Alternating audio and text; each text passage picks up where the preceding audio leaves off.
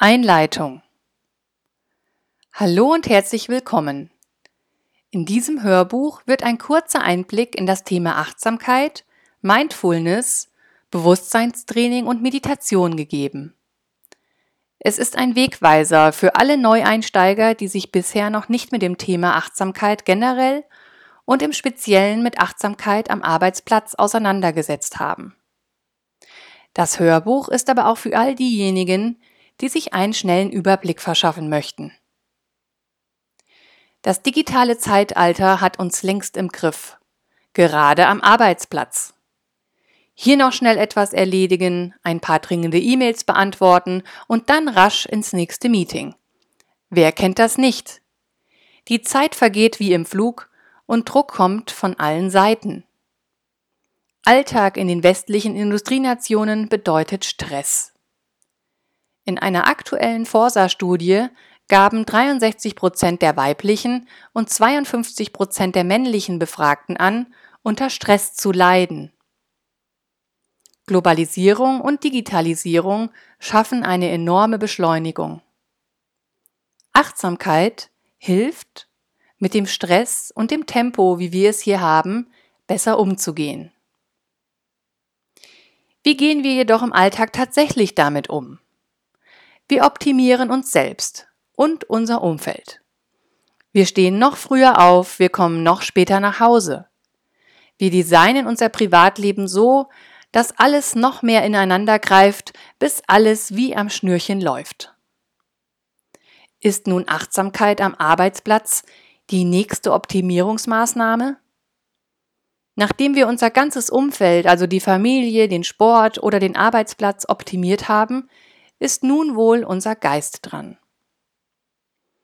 Zugegebenermaßen bieten die meisten Unternehmen ihrer Belegschaft Achtsamkeitstrainings unter Rentabilitätsgesichtspunkten an. Manager, die für die Einführung eines Achtsamkeitsprogramms Verantwortung tragen, müssen oftmals Rechenschaft ablegen. Fortbildungen sollen sich prinzipiell rechnen. Das ändert jedoch nichts daran, dass das Training von Achtsamkeit und das damit verbundene Bewusstseinstraining den Mitarbeitern und damit dem Menschen in seiner Gesamtheit zugutekommt.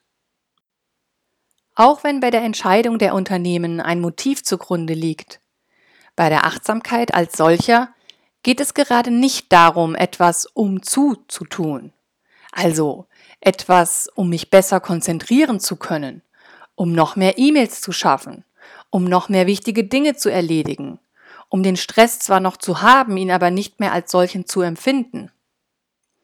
Zwar können diese Umzus alles Folgen des Achtsamkeitstrainings sein, doch besteht die Kunst genau darin, nicht das Ergebnis im Kopf zu haben, sondern nur das Jetzt.